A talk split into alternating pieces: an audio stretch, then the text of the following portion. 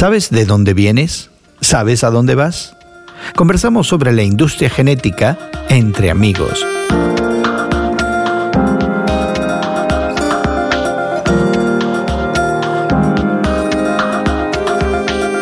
Gracias por acompañarnos entre amigos esta conversación semanal sobre la fe cristiana y el mundo contemporáneo. Te saluda Gerson García. Hoy conversamos sobre el gran interés de los sistemas de provisión de salud en las pruebas genéticas, con la idea de proveer un perfil genético de nuestro pasado para evitar complicaciones médicas en el futuro. Para el público general, estas pruebas podrían tener motivaciones más frívolas, pero a fin de cuentas es saber nuestro punto de origen genético y que nos dé una idea de quiénes somos y cómo definir nuestra realidad tanto presente como futura. En cualquier caso, esta industria de la genética tiene costos incrementales de miles de millones de dólares cada año. Pero antes eh, queremos invitarte a que te suscribas a este podcast que encontrarás en tu plataforma de podcast favorita. Nuestro podcast expande la conversación, te ofrece enlaces a los recursos que mencionamos y te abre las puertas de nuestros archivos. También te permitirá dejar tus comentarios y opiniones. Busca nuestro podcast como Entre Amigos con Gerson García en cualquiera de las plataformas donde consigas tus podcasts favoritos. Suscríbete hoy mismo. Se estima que el valor global de la industria de las pruebas genéticas ascendió a 18 mil millones de dólares el año pasado, con un incremento proyectado del 41% para este año, lo que significaría un total de 43 mil millones de dólares.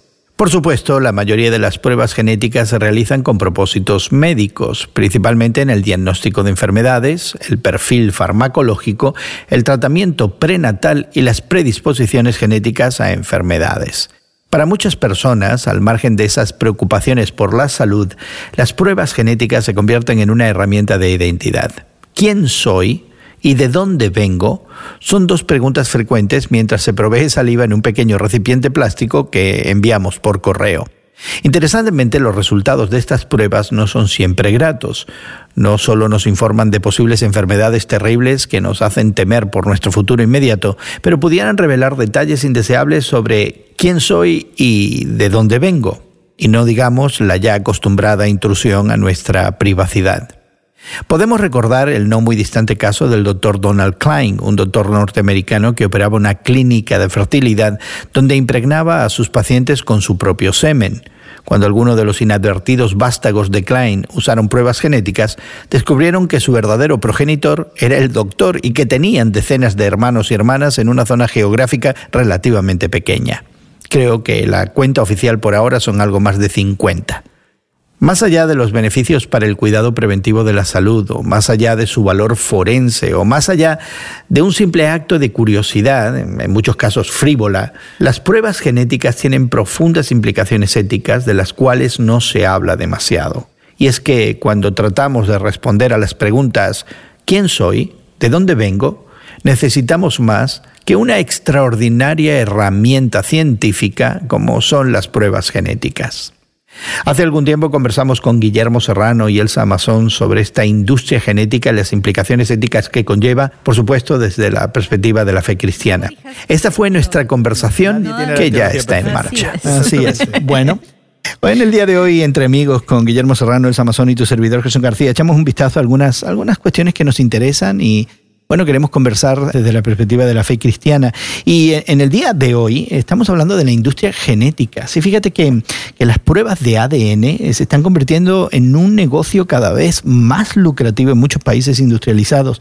Eh, ya sean porque tenemos... Eh, curiosidad con pruebas de paternidad, investigación forense y criminal, como se ve en las películas, esos estudios médicos de precisión que le dicen a uno las propensiones genéticas a ciertas enfermedades, o simplemente saber de dónde venimos esas pruebas se han convertido en algo muy, muy cotidiano y en un negocio muy lucrativo.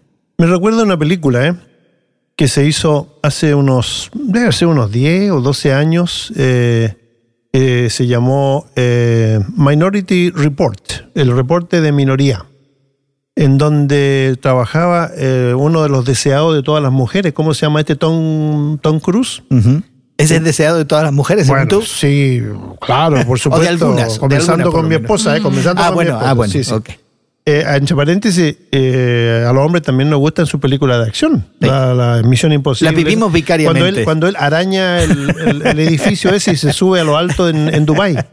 Bueno, en esa película. Yo no tengo ningún interés en hacer eso, En pero esa bueno. película, el reporte de minoría, a través de distintos estudios, se determina qué gente es la que puede cometer crimen en Ya, el futuro Genéticamente. y se va contra ellos. Sí, se les juzga a priori. Y es una película, es una película eh, profética de hace 12 o 15 años. Pero ahora estamos hablando de una cuestión todavía más seria, es decir, la industria genética a nivel mundial eh, puede desbancarnos a todos los seres humanos y apropiarse de nuestra secuencia genética y tener propiedad sobre nosotros. Cualquier laboratorio, ¿eh? Cualquier laboratorio. Pero ¿cómo? ¿Para qué serviría eso? Bueno, No en, primer lugar, Elsa, ¿tú te acuerdas en los años 90 que se pusieron de moda las pruebas de paternidad? Aquí en Estados Unidos, eh, de alguna manera eh, motivadas por eh, políticas del gobierno norteamericano. Y las celebridades. Ajá, exactamente. Y bueno, la idea también de la investigación criminal. De pronto, el, el- el- el dato forense del ADN exculpa a alguien o lo inculpa. Ah, ¿no? sí. Hay una cuestión que tiene que ver con, con proveer algo de identidad y de mis orígenes y quizás resolver algunas cuestiones que pudieran ser mm, cu- curiosas para mí o incluso estar asociadas con mi propia eh, vanidad. Pero eh, la realidad es que también se usan para la investigación médica y para determinar si hay manera de combatir enfermedades eh, que son lacras sociales, Sí, verdaderamente. pero esta, este combate a las enfermedades tendría que ser muy eh, personalizado, de acuerdo al- al- a las condiciones de la persona. Y entonces, ¿qué tipo de medicamentos harían realmente el mejor efecto ante una enfermedad determinada? Y yo soy muy escéptico porque creo que todavía estamos tratando las enfermedades desde, desde protocolos más o menos universales. Por ejemplo, cuando sus hijos o mis hijos o alguno de nosotros se enferma de la garganta, eh, ¿cuál es la prescripción, cuál es la receta favorita? Antibiótico. Un antibiótico de 500 o 800 miligramos, pero que se le da masivamente a millones de personas. O sea, todavía no estamos llegando a, una, a un tratamiento personalizado de acuerdo a la conformación de la persona. Ya, y a eso vamos. Vamos a, a mirar en, el, en los embriones humanos eh, las propensiones genéticas y ahora la idea de la ingeniería genética, no solamente la genética para hacer las pruebas de dónde venimos y, y corroborar ese tipo de cosas que se corroboran a través de las pruebas, pero la posibilidad de, de descubrir el gen que no funciona o que nos hace propenso a cierta enfermedad y de pronto eh, cambiarlo por otro que sí funcione. Pero eso no está limitado o estaría limitado a, a países industrializados, sumamente industrializados, sumamente avanzados eh, tecnológicamente, con recursos eh, materiales eh, enormes y también dentro de esos países avanzados a un grupo muy minoritario de personas que pueden eh, subvencionar, sí, pagar ese tipo de estudios. Pues imagínate, entonces... Digo, para nosotros, personas eh, comunes y corrientes, Así es. Eso es, eso es algo que, que Impensable. está impensable fuera de nuestra realidad. Pero eso es lo que te, lo que te hace pensar es en un futuro de élites que han sido manipuladas genéticamente y de pronto mm, están por encima del resto de nosotros, gente común y corriente, que no tenemos los recursos para ese tipo de tratamiento Pero genético. a mí me gustaría que se duplicara y que se masificara eh, una persona como Bill Gates, por ejemplo, que, que, se- que hicieran fotocopias de Bill Gates. y que le dona miles de millones de dólares a Lo instituciones. que quiere que se de multiplique es el dinero No, de Bill Gates. exactamente, No exactamente. Gates. Es mucho más sencillo, Guillermo. No. Lo que tú quisieras es algo del, del- de- del dinero que Bill Gates tiene. Esa es otra historia. El, el don de la codicia. Ya, pero, No. pero de pronto fíjate las No. implicaciones, algunas que ya estamos incluso tocando en esta conversación eh, trivialmente, pero las implicaciones en el ámbito de lo ético, ¿no? Es que entonces realmente se crearía realmente una super raza, un tipo de personas que no tienen ciertas enfermedades, eh, que tienen cierto tipo de apariencia física, a diferencia del resto de nosotros. Así es. Y esa Pero es una posibilidad. es impresionante. Pero en ese caso, eh, yo protestaría y saldría a la calle con pancartas porque me dejarían al margen. Pero en el fondo, eh, mirando a, a los niños, a los jóvenes, a la nueva generación o nuevas generaciones, ¿no sería bonito tener una generación de gente que, que no tiene estas lacras de enfermedades, tanto físicas como mentales, como las vemos a, diario. Si, podemos, si podemos evitar el mal de la enfermedad, ¿no lo evitaríamos a toda costa? Pues fíjate que hemos eh, hablado de lo que es la industria genética ya en marcha como un negocio lucrativo. Las posibilidades de esa industria hacia el futuro, de crear seres eh, que, cuya composición genética está libre de muchos de los problemas que experimentamos en la actualidad, de las implicaciones éticas que eso tiene, quizás creando élites eh, que, son depuradas genéticamente y, cuyas capacidades son aumentadas justamente a través del tratamiento genético. Y hemos incluso mencionado películas que tienen que ver con la ciencia ficción. Pero en definitiva lo que, lo que quisiera que habláramos un poquito es... Eh, este, este, interés de, la genética no solamente para decirnos de dónde venimos, pero ¿a dónde vamos con esto? Porque la idea es que estamos conceptualizando al ser humano desde un punto de vista puramente técnico. Es decir, aquí está... Este, Mecanizando. Sí, ah, esta, esta idea de que la técnica puede permitirnos crear otro tipo de seres eh, que nos va a llevar a otro estadio, a otra realidad de existencia. Sabemos quizás a través de la genética de dónde venimos. ¿Podemos saber a dónde vamos? No a través de la genética, porque a dónde vamos como, como seres humanos, como eh, el sumo de toda la humanidad, depende mucho de muchos factores, por ejemplo, de la eliminación de las guerras, de la eliminación de las codicias o pasiones humanas, eh, de la eliminación de la pobreza, de las carencias.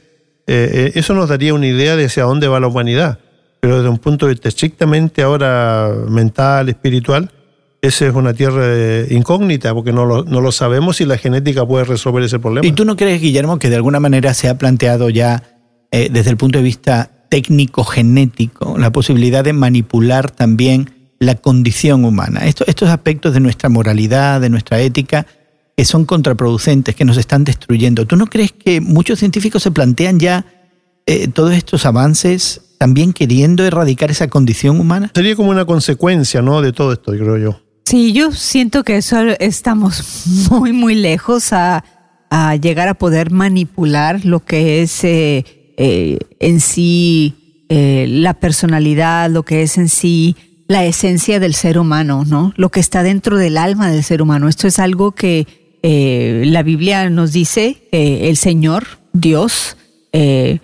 nuestro Padre nos ha, nos ha dado esa, esta condición de vida en, el planeta Tierra y que Él nos conocía desde antes de la creación.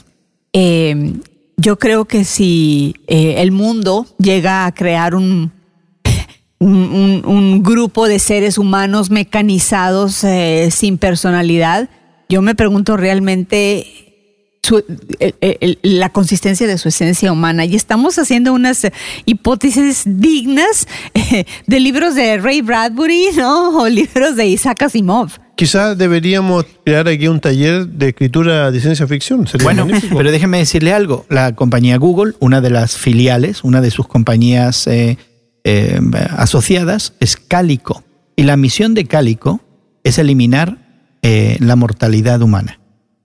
Es decir, mientras todo esto suena lejano, mientras todo esto suena de ciencia ficción, militantemente se está trazando un mapa que nos está conduciendo a estas realidades. Y para muchos es cuestión simplemente de, tiempo. Así que eh, me, da la impresión que simplemente decir, bueno, esto está tan lejano que no amerita eh, realmente una reflexión, porque estamos poniendo miles de millones de dólares en, en trabajar justamente la eliminación de enfermedades, del dolor, en la manipulación genética, en hacer que de alguna manera los seres humanos escapemos de esa realidad que parece que hemos vivido siempre, que, se ha establecido el límite de nuestra existencia y de nuestra habitación, de dónde. Espero que grupos como Cálico estén también preocupados por la condición del planeta Tierra, porque podrán tal vez en sus intenciones de llegar a crear la inmortalidad humana y al mismo tiempo estamos destruyendo el planeta. Jesucristo planteó una pregunta que todavía tiene vigencia cuando dijo el corazón del hombre, ¿quién lo conocerá? Vienen del Antiguo Testamento,